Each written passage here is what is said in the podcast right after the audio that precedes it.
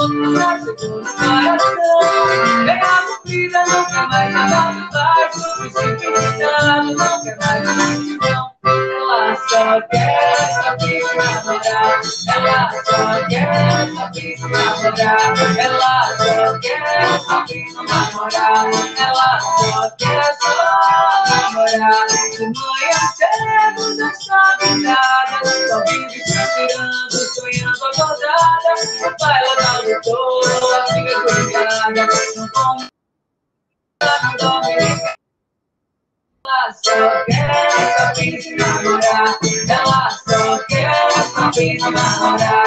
Ela só quer se namorar. Ela só quer só.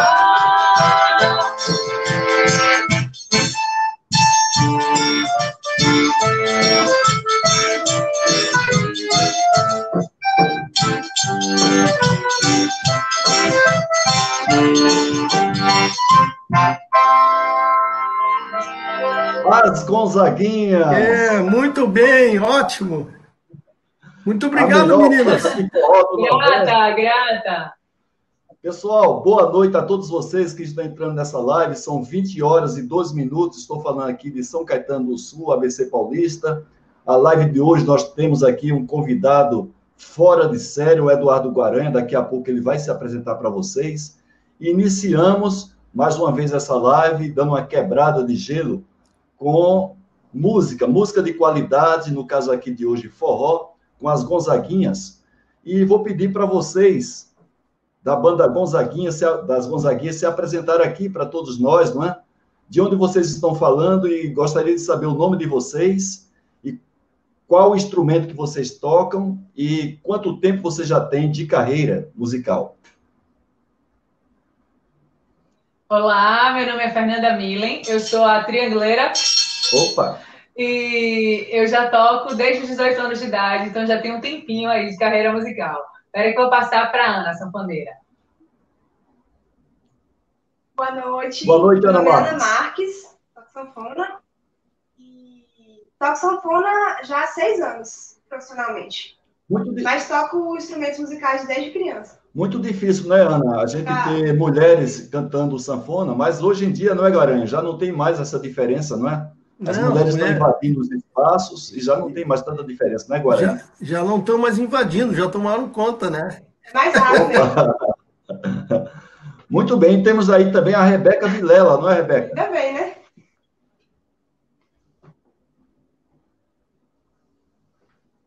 Boa Boa noite. Oi, eu sou a Rebeca Vilela, toco zabumba. Eu toco um instrumento desde 7 anos de idade. Zabumba eu estou tocando há pouco tempo. Tem algum tempo que eu toco, uns seis meses. E... Mas instrumentos de percussão eu toco desde 15. Muito bem, Rebeca. Muito obrigado. Olha, foi uma abertura. Re- Rebeca, Rebeca e Ana são multi, É. A única que toca pouca coisa aqui sou eu, que toco só violão. Aqui toca violão, flauta, é, sanfona, é, todos os instrumentos de percussão, bateria, violão, e eu violão e canto. E todas cantam. Muito bem, viu, Fernanda? E Rebeca, Ana Marques, vocês estão então convidados para fechar nossa live de hoje, quem sabe com outro forró, não é? Talvez musical, instrumental, de voz. Então estão convidados para fechar com chave de ouro a nossa live de hoje, beleza? Por Beleza. enquanto, eu agradeço a vocês. Beleza, vamos voltar com toda alegria para fazer esse som. Boa live, estamos muito felizes de estar participando. Legal, gente. Até mais então. Final da live a gente volta. É Muito mais. bem. Pessoal, como vocês todos já sabem, todas as segundas-feiras, quando não tem feriado, evidentemente, às 20 horas, horário de Brasília, eu estou fazendo lives voltadas para aqueles que buscam seu crescimento profissional. São lives transmitidas por três plata- plataformas em paralelo: o Instagram, o Facebook e também o meu canal YouTube. Desde já peço para que você se inscreva no meu canal YouTube, para que vocês tenham acesso a materiais de conteúdo, principalmente sobre 5S e sobre TPM. Também me sigam no Instagram, que lá sempre eu estou postando é, vídeos de pequena duração que visam o seu crescimento profissional. E nas segundas-feiras sempre eu convido alguém que possa contribuir compartilhando a sua experiência para você que está aqui nessa live buscando o seu crescimento profissional no horário normalmente de descanso, horário que você está com a sua família, mas as pessoas que buscam crescimento profissional são proativas e normalmente sacrificam um pouco isso aí em prol justamente do seu crescimento. Hoje eu tenho uma honra muito grande de receber aqui o Eduardo Guaranha, que é o presidente da Academia Brasileira da Qualidade, coincidentemente, eu conheço o Guaranha há 23 anos, quando ele ainda trabalhava como gerente, como executivo na Copesul, e depois passou a ser uma das unidades de insumos básicos da Braskem, que é a maior petroquímica aqui da América Latina. E o Guaranha, gentilmente, está aqui hoje para compartilhar conosco a sua experiência à frente da Academia Brasileira da Qualidade, que é a principal instituição do Brasil sobre o tema gestão pela qualidade. O Guaranha vai estar aqui tendo como tema a importância da qualidade para o desenvolvimento econômico é, sustentável aqui no Brasil. Então, Guaranha, desde já agradeço muito a sua participação e essa vontade de compartilhar essa longa experiência que você tem, principalmente agora, presidindo a Academia Brasileira da Qualidade. Bem-vindo, Guaranha. Tá, muito obrigado, Haroldo. E agradeço a, ao convite que tu me fizesse e ao público que está nos assistindo. E é, para mim é uma honra também poder compartilhar contigo a, a experiência, o, o, as dúvidas que nós temos também, porque nós temos muitas indagações sobre a qualidade, sobre o futuro do Brasil, mas com certeza é assim que se cresce. Muito bem, essa live ela está sendo transmitida também para o Instagram e no Instagram você só consegue assistir e ver é, quem está aparecendo aqui se você colocar o, o, seu celular na horizontal, tá? Então, quem está no Instagram, por favor, ponha na horizontal, que aí você vai ter acesso às imagens, tanto de quem está aqui falando, como também alguma imagem compartilhada durante a explicação aí do Eduardo Guaranha. Essa live, ela também vai até pontualmente até nove da noite, não passamos disso, mesmo porque o Instagram não permite transmissão é, online por mais de uma hora de duração. E vocês que estão aqui é, entrando na live gradualmente, gostaria que vocês, até para poder interagir melhor com os demais, dissessem de onde vocês estão aí falando ou participando e enviassem perguntas à medida que o Eduardo Guaranha vai aí expondo a sua visão sobre essa questão da importância da qualidade para o desenvolvimento é, econômico sustentável no Brasil. Então, desde já, vocês já podem participar e, por favor, coloquem sempre, se possível, de onde vocês estão é, participando dessa live. Guaranha, a primeira coisa, já que eu apresentei você como presidente da, Associa... da Academia Brasileira da Qualidade, famosa ABQ, o que seria a Academia Brasileira da Qualidade em termos de missão, quais são os objetivos e quais são assim os canais que a, a, a academia oferece para que as pessoas possam conhecer mais os serviços, os produtos que vocês disponibilizam para a nossa sociedade aqui no Brasil. Tá bem. É, a, a ABQ, Academia Brasileira da Qualidade, ela é uma instituição bem novinha, nós fizemos 10 anos agora. E ela foi criada, na verdade, por um grupo de, a gente chama dos abnegados da qualidade, que identificou que o Brasil mereceria ter uma academia para tratar desse assunto tão relevante. E a partir daí, foram juntando pessoas que tivessem a mesma identificação. E foi criada essa instituição é, com a missão de disseminar o desenvolvimento da engenharia da qualidade, então tem um lado técnico, da qualidade, da gestão organizacional, a inovação, para benefício das organizações e também da sociedade brasileira. Então, uh, o nosso propósito é atingir o indivíduo. As organizações, claro, através dos indivíduos, mas o benefício também para os indivíduos. Então, esse, essa é a nossa missão. Agora, é, como é que nós atuamos? Hoje, nós somos 50 acadêmicos. Acadêmicos são pessoas que têm experiência, não necessariamente como professor, então nós chamamos de acadêmico aquele que tem uma vida profissional, que desenvolveu a qualidade na sua atividade, quer seja como professor, quer seja como executivo, como técnico da indústria privada, da área privada ou da área de governo, né? E essa pessoa precisa ter no mínimo 30 anos de experiência em qualidade e 55 anos de idade, e ela tem que ser aprovada por dois terços dos acadêmicos.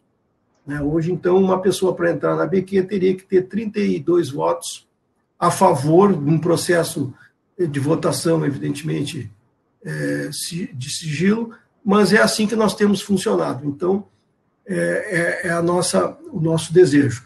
Bem, no que nós acreditamos? Nós acreditamos sim que a qualidade ela é o fator fundamental para o desenvolvimento econômico e social e a qualidade de vida das pessoas. Não existe país desenvolvido que a qualidade não esteja permeada na cultura. Então, esse é um princípio que, no começo, quando nós discutimos isso agora no nosso último ciclo de planejamento, às vezes ficava a sensação assim, puxa, mas isso parece tão óbvio. É tão óbvio, mas na verdade ninguém está tratando disso no país. As questões de organização são vistas, as questões técnicas são vistas, as questões estruturantes da competitividade são vistas, ótimo, isso é inovação, mas dizer assim, o Brasil é um país de qualidade, onde a qualidade intrinsecamente faz parte do cotidiano das pessoas, longe disso. E a gente sabe que Japão, Coreia, os países nórdicos, enfim, tem a qualidade dentro do processo, dentro do, do, do hábito. E é isso que é o nosso, o nosso grande desafio. E aí, como é que nós atuamos? Como a ABQ é uma instituição de conhecimento, fundamentalmente, e os nossos recursos são o conhecimento. Então, nós atuamos em cima de três frentes: disseminar e compartilhar conhecimentos. Das diversas formas: seminários, lives, artigos, nós temos o livro ABQ da qualidade. Né? Inclusive, viu, Guaranha, falando de lives, hum. eu tive a oportunidade, eu até estou fazendo aqui uma divulgação gratuita, espontânea, mas desde que a ABQ começou a, a apresentar lives, eu participei de todas elas.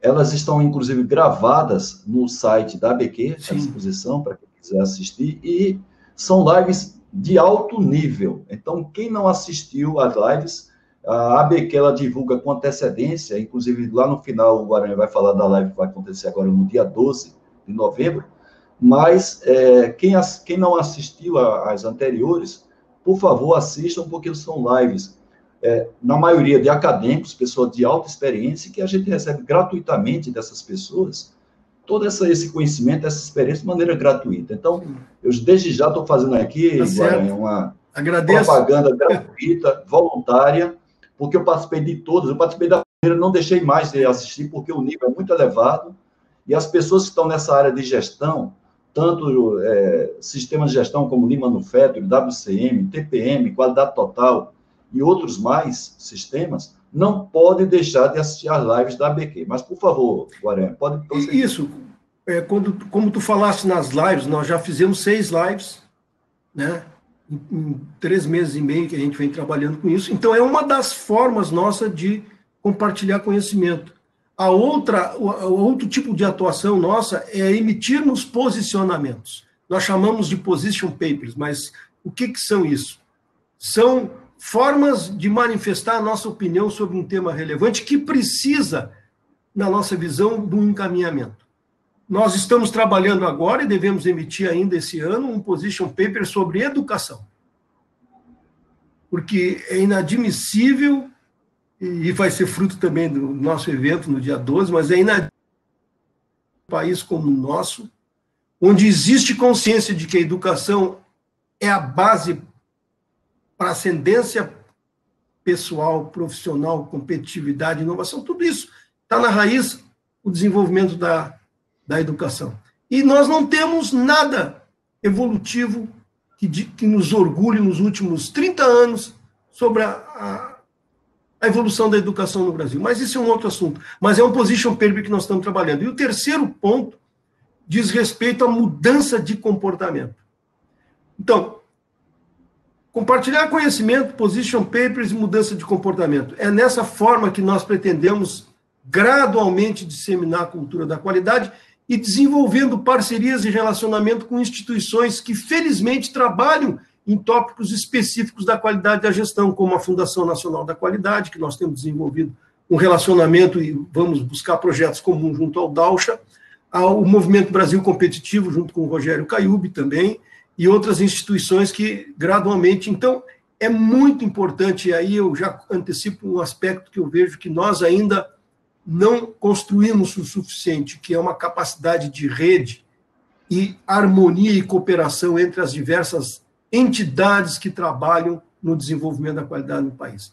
Então, para mim concluir assim, o nosso grande desafio é fazer com que a qualidade passe a ser um hábito. E isso é um trabalho imenso e de longo é, prazo. Um valor, né, Guarani? Eu me lembro um valor. início da década, no início da década de 90, nós tivemos uma propagação altamente positiva aqui no nosso país, muita coisa boa, né? De conteúdo aconteceu justamente na década de 90. Uhum. É, e aí veio também as próprias normas ISO 9000 e tal, e como todo acontece na gestão ocidental, a questão dos modismos, fica parecendo que aquilo que é antigo é obsoleto, não é? É uma visão totalmente deturpada que nós temos, e a gente sofre justamente por é, não tratar o, a qualidade como o valor, conforme você colocou aí, como hábito, que esteja embutido nas atitudes das pessoas, e a gente sofre por, por conta disso, tanto na sociedade aberta, como também dentro das empresas. Eu trabalho desde 95 para empresas privadas, a maioria médias e grandes empresas, até multinacionais. A gente vê a dificuldade muito grande para que as pessoas, inclusive no nível de alta direção, internalizem a qualidade como sendo um valor. Muitas vezes pratica a qualidade como sendo um produto para satisfazer apenas o cliente, quando esse cliente ele é exigente, né? Mas ou quando contratualmente há uma há cláusulas que obriga aquela empresa é, fornecer serviços de qualidade. Mas quando isso aí fica em aberto, é igual à segurança. A pessoa pergunta: olha, você quer com qualidade ou sem qualidade? Quer com segurança ou sem segurança? E aqui, só, só abrindo mais um, um, espaço aqui, já temos, inclusive, vários acadêmicos aqui participando dessa live.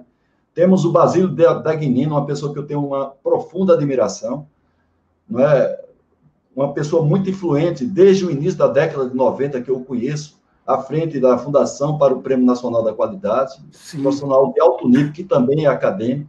Temos o Kleber Nóbrega, que sempre faz também toda a parte de gestão técnica das lives, e também tem a própria live sua, que fala muito sobre literatura, né? chamada Leituras Conectivas, que inclusive você próprio apresentou uma Sim. live nesse programa dele, Uhum. Tem uma, uma, admiração muito grande pelo Kleber Nobre. E temos um recém-acadêmico, que é o Mauro Paganotti. Mauro uhum. Paganotti passou a ser acadêmico, se não me falha a memória, esse ano, agora 2020, né? Agora. E está aqui na live também com a gente, viu? Fora os demais convidados aqui. Temos, temos a Taz, a Thay, a Renata Ribeiro, o Carlos Manaia Ferreira, ex-executivo da Mercedes-Benz do Brasil, Liliana Lima, o Renato Prado. Então, muita gente boa, o Minella, então, muita gente boa participando. Moisés Ramos, que inclusive vai, vai participar da live. O Moisés Ramos, ele é responsável pelo TPM da, da Embraer e vai estar conosco uhum. aqui daqui a duas semanas, também nos premiando com toda a sua experiência é à frente dos programas de excelência lá da Embraer e vai estar conosco daqui a 15 dias, compartilhando também essa experiência. E desde já está aqui conosco, viu? Temos o Djair Bispo, que é um engenheiro que está fazendo mestrado, está aqui presente também, o Pedro Afonso. Então, desde já agradeço a essas pessoas. Temos eu também, eu também já agradeço a todos. E temos um amigo seu, Carlos Cardoso, que vai estar conosco no dia 7 de dezembro também, compartilhando toda a sua experiência de carreira, inclusive internacional. Ele fala que foi colega seu do IBQP, você bem lembra dele, ex-executivo da Ródia, fez um trabalho na Ródia inclusive de outros países, e também, gentilmente, ele aceitou o convite que eu fiz para que ele compartilhasse conosco a experiência que ele tem. Uhum. E isso aí vai acontecer no dia 7 de dezembro. Então, muita gente boa aqui já na nossa live, viu, Guaranha? Que bom! Eu fico muito satisfeito. Ótimo. É, muito satisfeito. Agora, tem uma pergunta aqui que eu queria fazer para você, Guaranha. Você falou aí rapidamente, mas eu queria que você explicasse direitinho o seguinte. Por que qualidade você considera tão fundamental para a competitividade sustentada de uma empresa, de uma organização como um todo? Não precisa ser exatamente uma empresa, mas uma organização. Por que você considera qualidade como sendo fundamental? Uma boa pergunta. Deixa eu vender bem o peixe nosso da ABQ e, particularmente, vamos dizer assim, a minha escolha profissional, né? Que quando a gente entra na qualidade, a gente acaba tendo uma escolha, né? Com todos. Sim. É incrível isso. É, a gente é engenheiro mecânico, é, é, é um administrador, é um técnico, não importa. Quando ele identifica a qualidade, parece que aquilo te diz assim: vem para cá, vem para cá, vem para cá, e tu acaba entrando num processo e, e, felizmente, vamos dizer assim, a grande maioria das pessoas não se arrepende, né? Não é o meu caso, eu não me arrependi mesmo. Eu acho que foi uma, uma bela escolha uh, da engenharia, que eu sou engenheiro mecânico, trabalhei muito no campo, na engenharia mecânica, mas ao longo do tempo eu acabei sendo mordido pela mosquinha azul da qualidade. Mas eu vou responder a pergunta que tu me fizesse da seguinte forma. A qualidade é, tem várias definições de qualidade e eu acho que isso em algum momento acaba prejudicando um pouco o foco do que é qualidade. Eu gosto muito de uma definição que ela é complementar a, a, a que a Fundação Nacional da Qualidade tem. Mas o que, que para mim é o significado da qualidade? A qualidade é um conjunto de características de um bem, serviço, atividade ou um bem ou um serviço fundamental que atende às necessidades implícitas e explícitas do cliente e demais partes interessadas. Bom, o que, que isso tem de novo? Não é tanto de novo, mas é de consciente.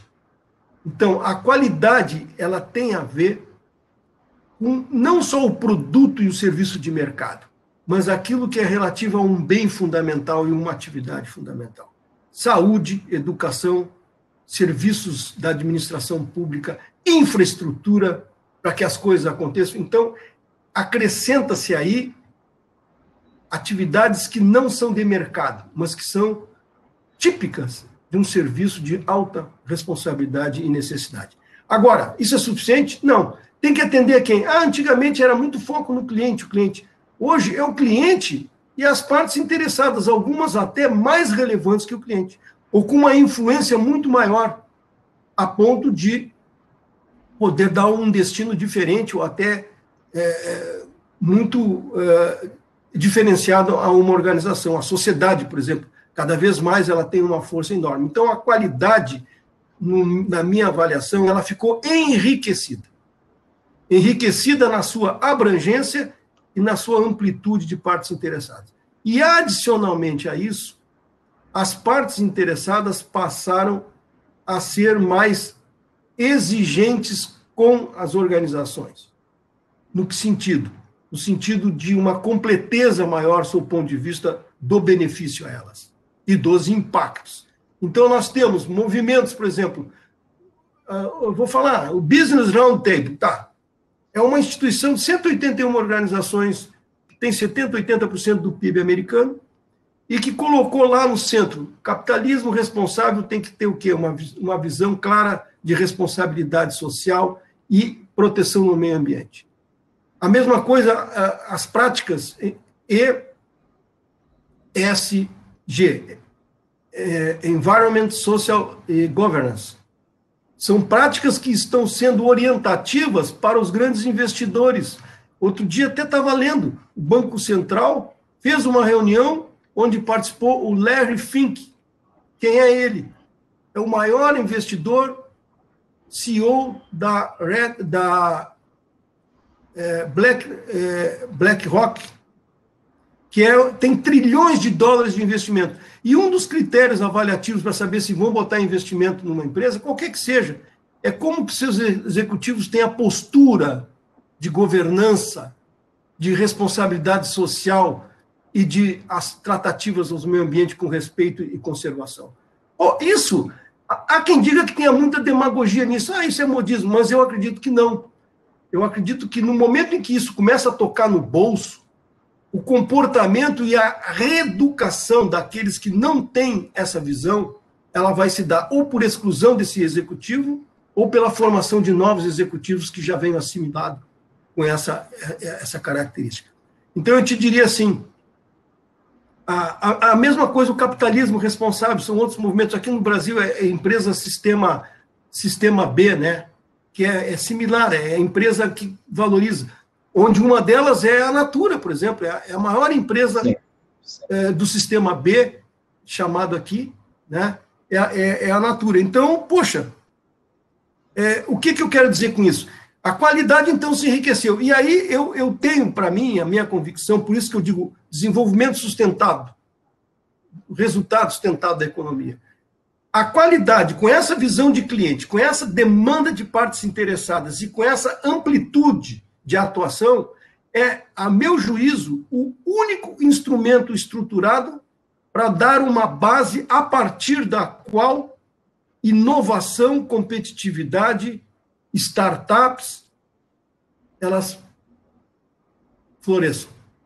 Agora, muito bem. Junto a isso, tem que ter a essência do que nós hoje estamos patinando, porque sem educação, capacitação, entendimento das coisas, a qualidade não acontece e a qualidade não acontecendo, essa base fica minada e o restante fica prejudicado. Então, eu diria que a causa raiz de tudo isso é nós não termos, de fato, encarado a questão da educação como uma prioridade estadista acima de qualquer governo, acima de qualquer é, mentalidade política a respeito. E, enfim, já me estendi demais, mas eu acredito que deu para esclarecer por que, que eu reputo que a qualidade é a essência do, do, do crescimento sustentável. Ficou claro, Guaranha. Eu me lembro é, a origem da qualidade em termos de gestão ali na década de, principalmente, né, década de 30, 40, com Stewart trazendo todo aquele conhecimento estatístico para a área de indústria. E aí depois teve toda aquela, tudo, toda aquela história da qualidade, principalmente lá no Japão, que, que quando o Japão, na década de 80, passou a ser a segunda maior potência econômica mundial, ultrapassando a economia da Alemanha, né, ficando atrás somente uhum, dos Estados Unidos. dos Estados Unidos. Hoje é a terceira, porque, claro, foi ultrapassado pelo o tamanho da China. China, o tamanho da economia da China, não é? mas a, a qualidade ela tinha ainda alguns limites de atuação, mas hoje ela tem uma visão muito ampliada, e você acabou de dizer uma delas, a questão da sustentabilidade, não é? a responsabilidade social. Agora, você foi muito feliz, isso aí daria não somente uma live, daria aí uma série de lives quando a gente fala na, na questão da educação. Nós temos duas questões, a educação da qualificação, desde a formação acadêmica, como também da qualificação profissional, e também a questão comportamental, né? De, porque eu trabalho com 5S desde 95, e a dificuldade que a gente tem para fazer as coisas funcionarem em função de deficiências básicas comportamentais. Certo. Às vezes, o profissional com alta qualificação profissional, mas o comportamento não é um comportamento de qualidade. E aí que entra os conceitos básicos do 5S, quer dizer, você começa a educar as pessoas por coisas muito básicas que, na verdade, a gente devia ter aprendido na nossa casa, na nossa família. Né? É, tu... Até a gente aprendeu, mas a gente parece que desaprendeu. É, mas as coisas ficaram mais complexas, né, Haroldo? É, tu lembras, tu assistiu uma live onde o Márcio Migues e o Getúlio Sim. Polinaro, dois colegas meus da academia, participaram. E teve uma pergunta para o Márcio, que foi feito mais ao final, que era assim: como que Deming via a questão ambiental? Lembra? A, res... Lembro, a resposta Lembro, que ele deu, que ele desconhecia uma visão do Deming a respeito da questão ambiental. O que, que isso significa? Que as pessoas eram irresponsáveis com relação ao meio ambiente? Não, é que o nível de consciência sobre as características sistêmicas do que, que significa viver aqui na Terra, cada vez mais está no nível de consciência de todos. Agora, Verdade. isso é uma coisa que antigamente, até por questões de mídia, por questões de rede social não existente, eram pra, não existia nem e-mail né, naquela época. Quer dizer, o que eu quero dizer assim, é, é, fabuloso isso quando tu vê a complexidade e, e como a estrutura da qualidade ela se moldou em cima de elementos é, é, é, factuais, repetitivos, processos, análise, melhoria, isso deu um arcabouço de gestão que eu atribuo, é o único arcabouço de gestão possível para fazer frente a toda essa mudança que todo o dia acontece e que precisa ter um ritmo de tratamento dessas coisas. E a gestão da qualidade, dentro desse conceito de amplitude, de visão do cliente e visão ampla do que, que é as partes interessadas e as demandas dela é a única forma que eu entendo ser estruturante para que isso aconteça de uma forma profissional. É, inclusive, né, faz parte da, dos próprios conceitos, da própria filosofia do DEME, quando, a gente, quando ele fala de atender adequadamente os chamados stakeholders, a, a, as pessoas ou entidades, instituições que fazem parte da vida de uma empresa. Então, você tem aí desde o cliente, que normalmente é o mais óbvio, mas você tem o fornecedor, você tem as pessoas que são os empregados, você tem a sociedade, que aí já entra a questão da, da, da sustentabilidade, da responsabilidade, inclusive, com o meio ambiente, que está lá intrínseco, não é, Guaranha, com relação a essa necessidade dessa relação. É, eu... E a qualidade também com o acionista da empresa, que no caso uma empresa privada, o acionista é o dono, são os donos da empresa, e no caso de uma empresa pública, somos nós contribuintes. É. Nós contribuintes somos os donos né, da, da, das instituições públicas. Essa... Não somente contribuinte, eu estou falando contribuinte porque é aquele que paga, mas o cidadão de maneira geral. O cidadão ele é cliente, mas ao mesmo tempo é acionista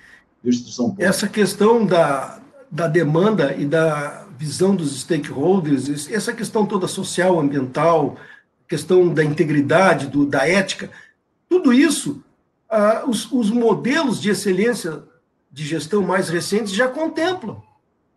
Quer dizer, Sim. o MEG, da Fundação Nacional da Qualidade, o Malcolm Baldus National Quality Award, eh, o modelo europeu, já tem isso.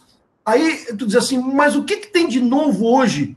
Praticamente no ano de 2019, que esse movimento se fortaleceu mais, inclusive até apoiado pelo Fórum Econômico Mundial, de Davos, dizendo assim: a competitividade envolve as pessoas, o meio ambiente, não é só o produto, não é a inovação que está lá dentro.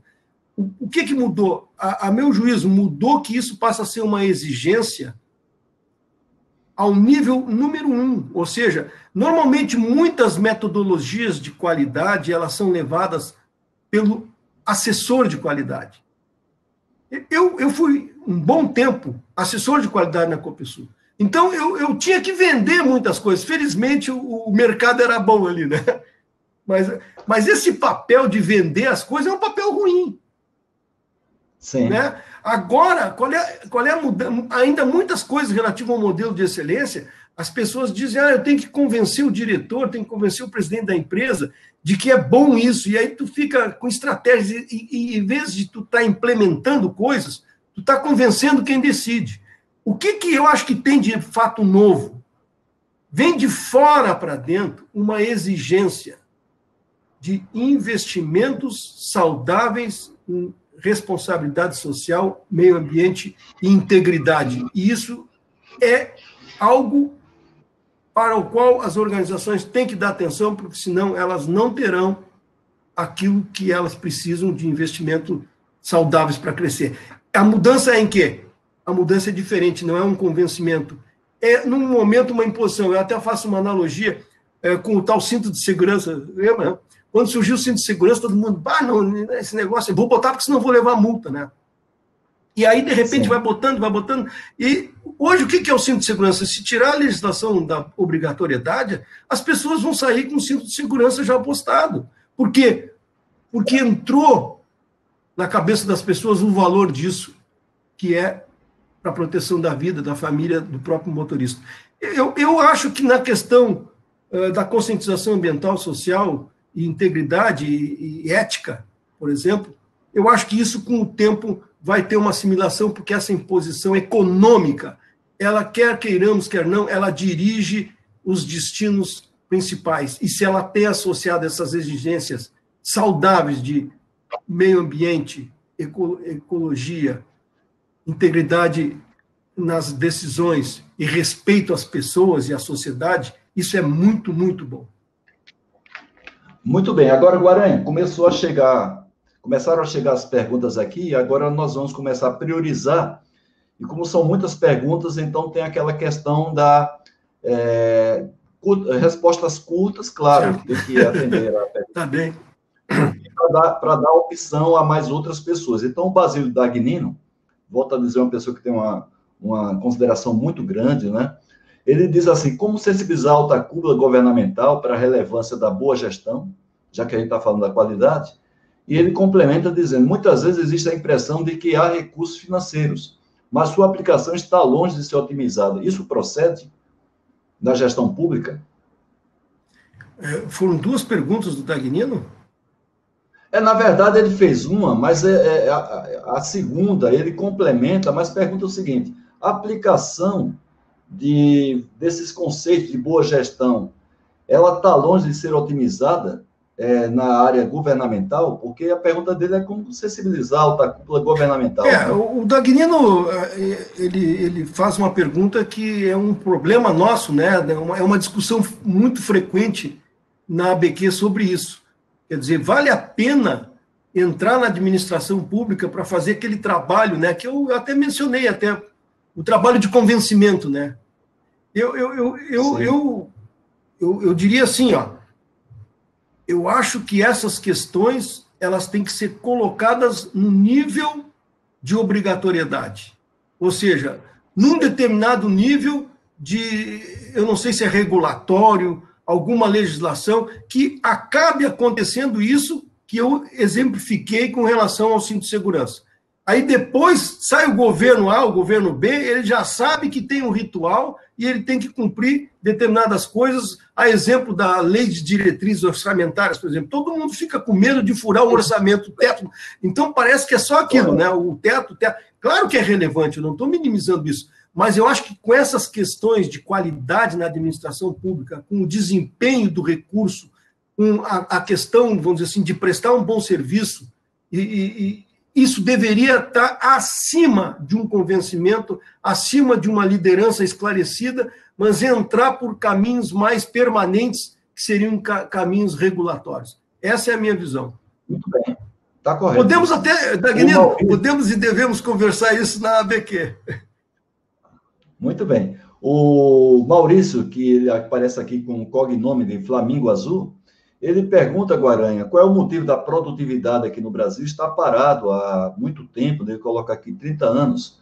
A qualidade deixou de ser considerada como instrumento para o aumento de produtividade? A pergunta Olha, é, é uma, uma ótima pergunta do Flamingo, é isso?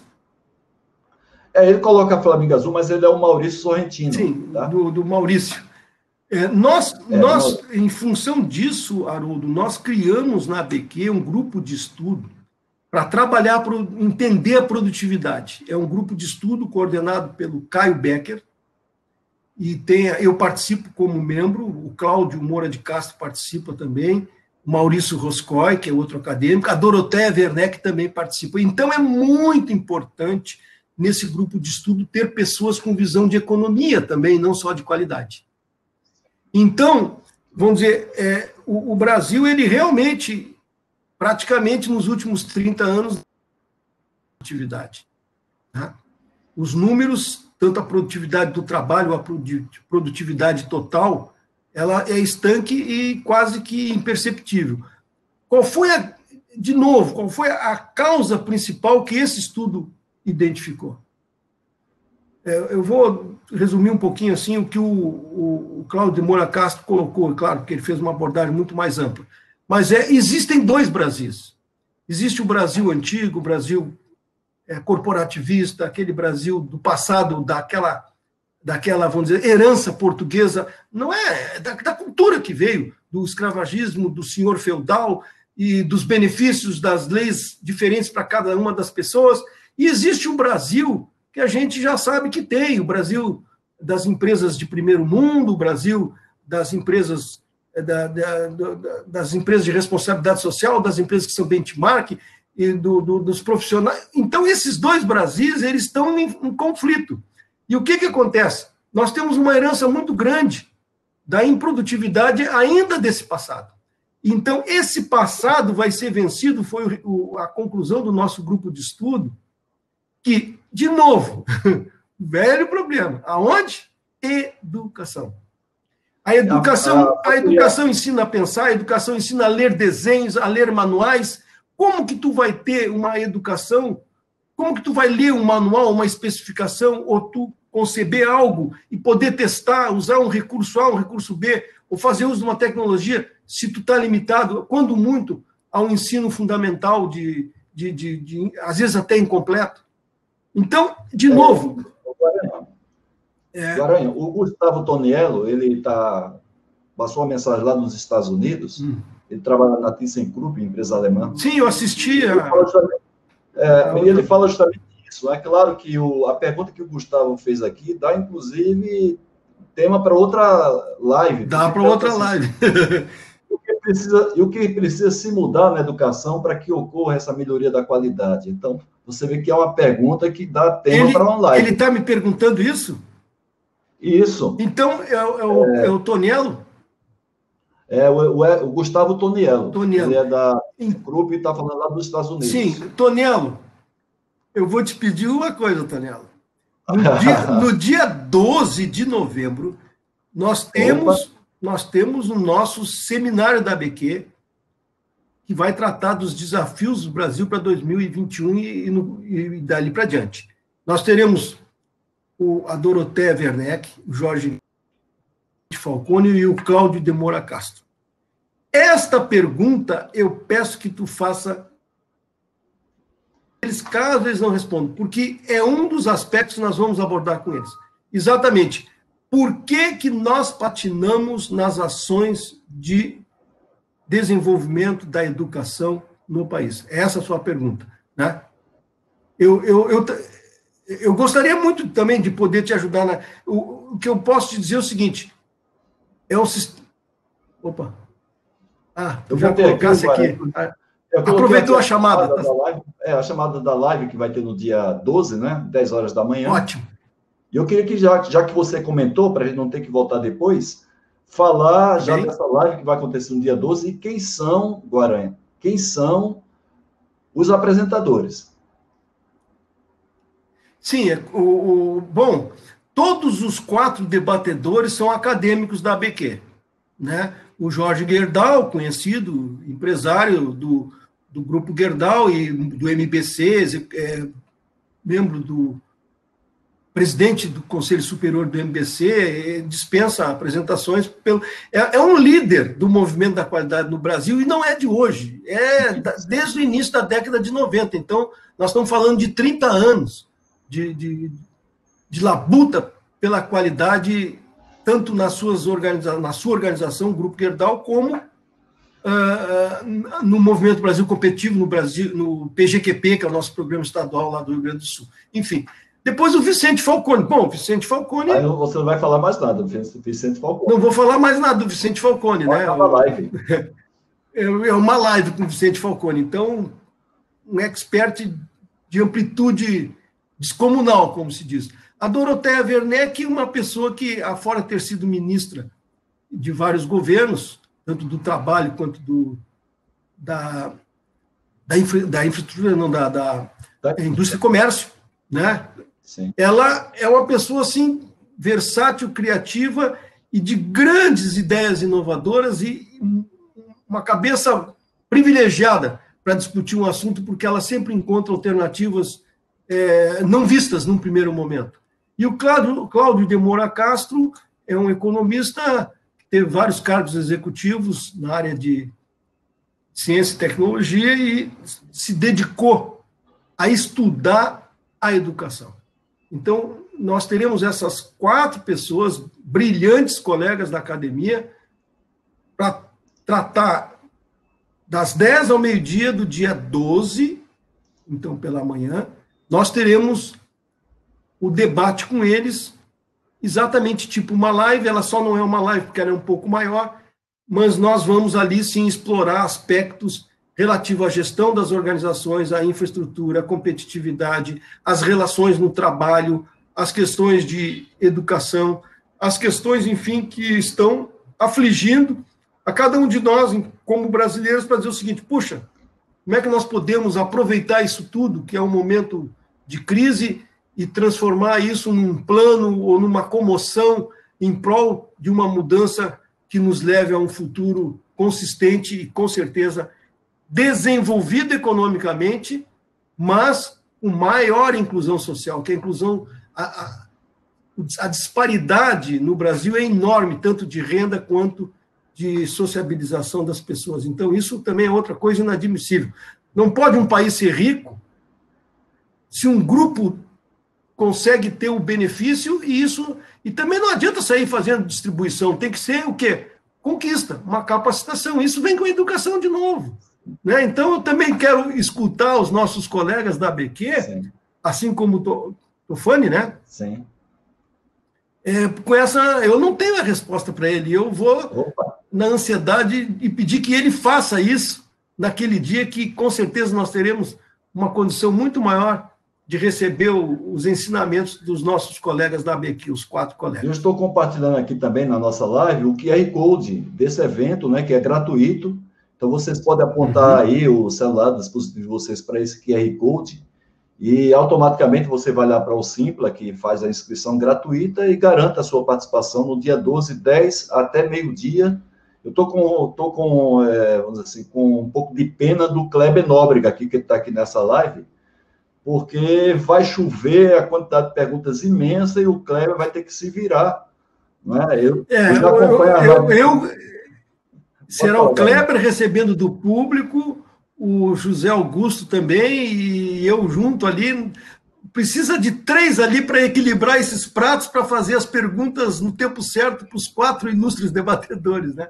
É, é só isso. que o Kleber ele já chora toda live que eu, que eu vejo, né? ele fica lá gemendo, chorando pela quantidade de perguntas e limitado pelo tempo. Agora, nessa quinta-feira, com a quantidade de inscritos que tem, eu já estou com. Estamos, estamos com praticamente mil inscritos já.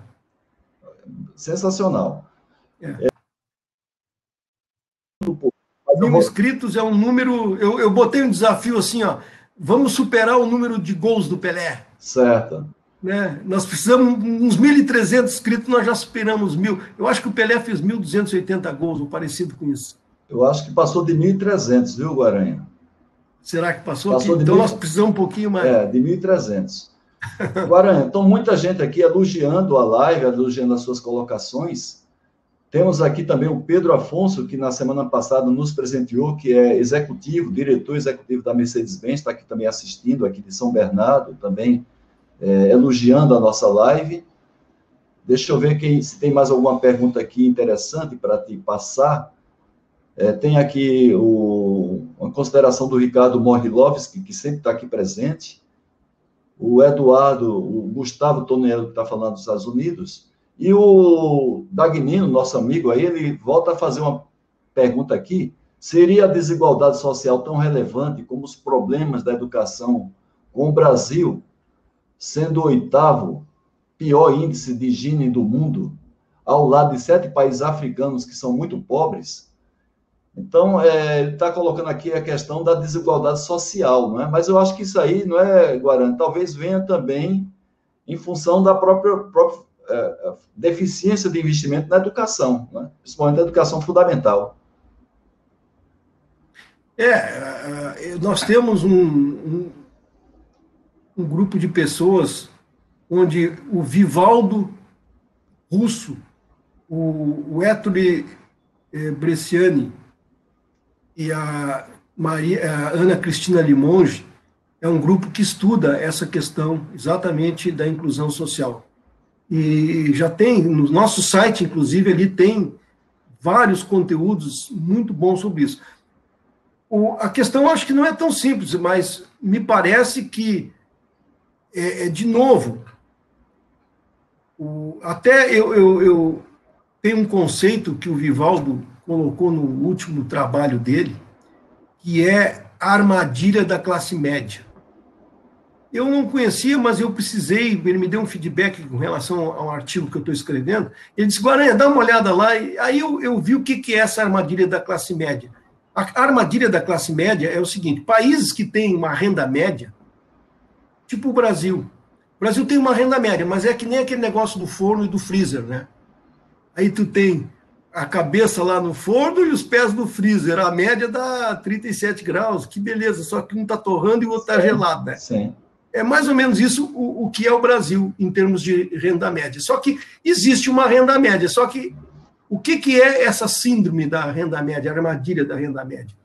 É um país ter uma renda média, mas ele não conseguir nem sustentar essa renda média e nem, a, e nem subir para nível de países desenvolvidos. Por quê? Porque para chegar na renda média, tu precisa um nível de educação relativamente moderado, que é aquele nível que hoje, na totalidade, o Brasil tem. Agora, para escalar e dizer assim, a renda é é, de classe, de, vamos dizer assim, 40, 50 mil dólares anuais, né? Vamos dar um exemplo, uma média. Bom, isso significa o quê? De novo aquele problema. Conhecimento, educação, capacidade de discernimento, evolução profissional para que ele consiga subir socialmente e, consequentemente, ter uma renda que lhe faça jus ao conhecimento e à entrega que ele fez desse conhecimento na organização em que ele trabalha. A armadilha da classe média é exatamente ter uma renda média e, ao mesmo tempo, tu não ter condição de aumentar, porque a educação não é suficiente para esclarecer essa base que construiu essa renda média para ascender para uma renda superior. Então, eu diria o seguinte, simplificadamente, de novo, a questão da educação como limitante, tanto às organizações quanto à ascensão social das pessoas. Legal, Guarani. Temos, evidentemente, muitas perguntas aqui, muitas considerações. Agora, essa que o Carlos Cardoso ela fez aqui, eu acho que dá para a gente fechar e depois eu passar as considerações finais para você, porque ele diz assim, por que você acha que houve esse fracasso, segundo o Carlos Cardoso, né, do IBQP? O que é que você acha, na sua opinião? Claro, você está ali. IBQP? É. Instituto, é Brasileiro, de Qualidade, e Produtividade. É, segundo ele, fracassou esse instituto e eu queria saber se você tem informação para justificar por que, na sua opinião, aconteceu isso. Olha, eu, eu, eu atuei no IBQP também. Certo, Porque por isso que quando, ele deve ter feito essa é, pergunta. Eu, eu, eu acho que ele deve estar perguntando do IBQP nacional. Porque tem Sim, o IBQP do. É, tem o IBQP do Paraná e esse esse teve, esse teve uma, tem uma relação com os japoneses, ou teve uma relação inicial com os japoneses, e ele se mantém até onde eu sei.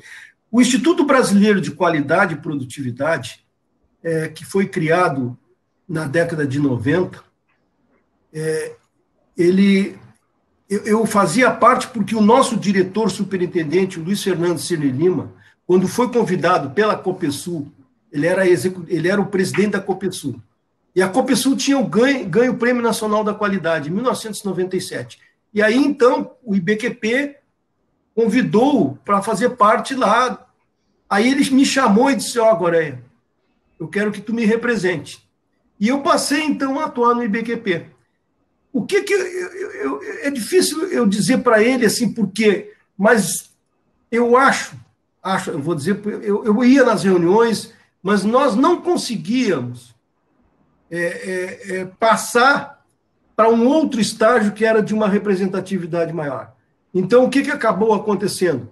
Ficou, vamos dizer assim, um, um instituto que não conseguia mobilização, de fato, conseguia um grupo de organizações, mas quando chegava em entrar no nível do, de governo, nós encontramos um obstáculo.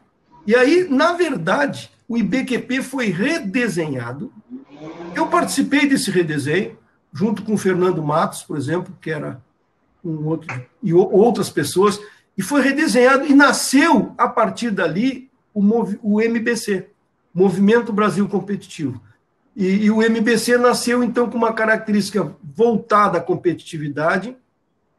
Ele agora ele, se ampli, ele ampliou a sua abordagem, entrou com aspecto de custo Brasil, entrou com aspecto agora da inclusão digital, a infraestrutura também faz parte, a, a, gestão, tem uma série de programas que o MBC desenvolve. Então, eu, eu diria assim, ó, eu nunca pensei por que, que o IBQP teria, é, mas eu, o que eu notei quando eu participei ali, e foi praticamente desde o início, eu acho que ele não conseguiu dar o salto de representatividade. Ele ficou muito a nível das organizações, e quando ele ia no nível de governo, que precisava uma interlocução, ele não conseguia fazer isso e aí é, acabou tendo um redesenho que migrou para uma outra instituição que é o Movimento Brasil Competitivo. Muito bem, Guaranha. É, chegamos ao final, não é? a gente vai fechar daqui a pouco. Vocês já estão vendo aí na nossa live as Gonzaguinhas, daqui a pouco elas vão fazer uma, mais uma apresentação para todos nós, para fecharmos com chave de ouro. Eu queria agradecer a todas as pessoas que estão nessa live, dizendo que essa, ela fica gravada no meu canal YouTube é, youtube.com barra C de channel, barra Haroldo Ribeiro, Haroldo Ribeiro com H. Então lá você vai ter acesso a essa live gravada. Eu vou tentar fazer com que as perguntas que não foram respondidas na live a gente consiga responder depois através do Eduardo Guaranha. Tá certo, Lembrando pode fazer vocês... que eu respondo. Lembrando a vocês que todas as segundas-feiras nós temos 20 horas lives apenas para quem busca crescimento profissional, que é, é amplamente divulgada das minhas redes. E eu queria, Guaranha, é, primeiro agradecer a você e muito, você como é, presidente da Academia Brasileira da Qualidade, volto a dizer, a principal instituição do Brasil que trata do tema de gestão pela qualidade, as considerações finais e depois eu passo aí para que a gente tenha a live fechada com chave de ouro para as Gonzaguinhas que estão lá em Ilhéus, na Bahia. Por favor, Guaranha. Tá bem. É, eu, eu vejo assim, é muito importante nós termos consciência de que nós evoluímos bem no processo de qualidade. Ou seja, quando entrou, quando nós criamos o PBQP, ninguém tem dúvida de que até os anos 2010, 2015, é, nós tínhamos uma grande evolução do processo de qualidade. Então, essa consciência é importante nós termos. Depois, nós passamos a ter algumas lacunas, lacunas talvez até de suficiência, lacunas que requereriam um estudo muito mais profundo do que o que eu posso dizer aqui. Mas eu acho que tem um fato novo que é importante retornou um nível de consciência de que sim, nós podemos introduzir a essência da qualidade dentro da vida das pessoas, não só das organizações. Isso é um trabalho educacional, mas é um trabalho que tem muitos colaboradores, tem muitas instituições. E o que eu acho que nós devemos fazer é nós termos um relacionamento mais interdependente entre essas instituições e nós podermos compartilhar e nos ajudar a cumprir essa grande missão. Ou seja, o Brasil sim tem solução, eu acho que o caminho é da qualidade e da gestão eficaz, não é suficiente, porque reformas estruturantes são necessárias para desimpedir essa questão de que a educação fique no segundo plano, ou de que a infraestrutura, enfim, tudo isso que a gente falou rapidamente. Mas a mensagem que eu passo é a seguinte: eu tenho certeza de que a qualidade não é coisa do passado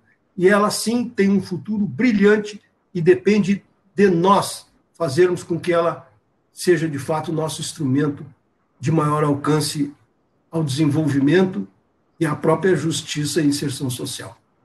Muito obrigado, Haroldo, e aqueles que nos escutaram, as meninas que fizeram a apresentação no início, é uma inovação.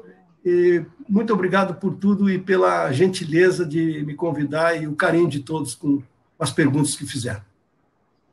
Muito bem, Guarani. Mais uma vez, obrigado. Lembrando, então, quinta-feira agora, 10 horas da manhã, horário de Brasília, a live imperdível da ABQ, que vai ter como presença lá o Vicente Falcone, o Jorge Gerdau, a Tória Werneck, e o economista, o Cláudio, né, um grande economista aqui brasileiro, todos acadêmicos, compartilhando conosco durante duas horas gratuitamente. Se inscrevam, amplamente divulgada essa live aí, através principalmente do LinkedIn. E de volta aí as Gonzaguinhas, Fernanda, Ana Marques e Rebeca Vilela. O que é que vocês vão trazer para a gente fechar essa live com chave de ouro, Fernanda. Agora a gente vai tocar. Primeiro, parabéns pela live, muito bacana, a gente assistiu aqui. E vamos tocar uma música chamada Feira de Mangaio e será instrumental, para que vocês possam conhecer um pouquinho mais esse som desse trio nordestino. Obrigado aí.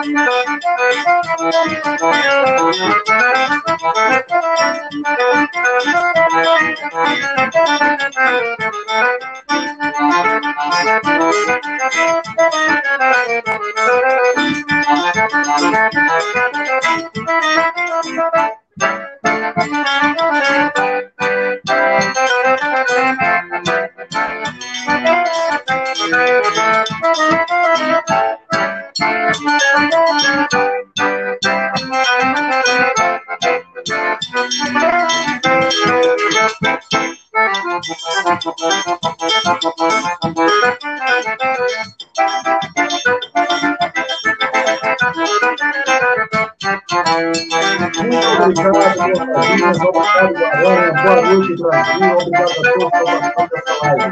Espero vocês próxima segunda-feira, horário de Brasil. Boa noite. Legal, obrigado.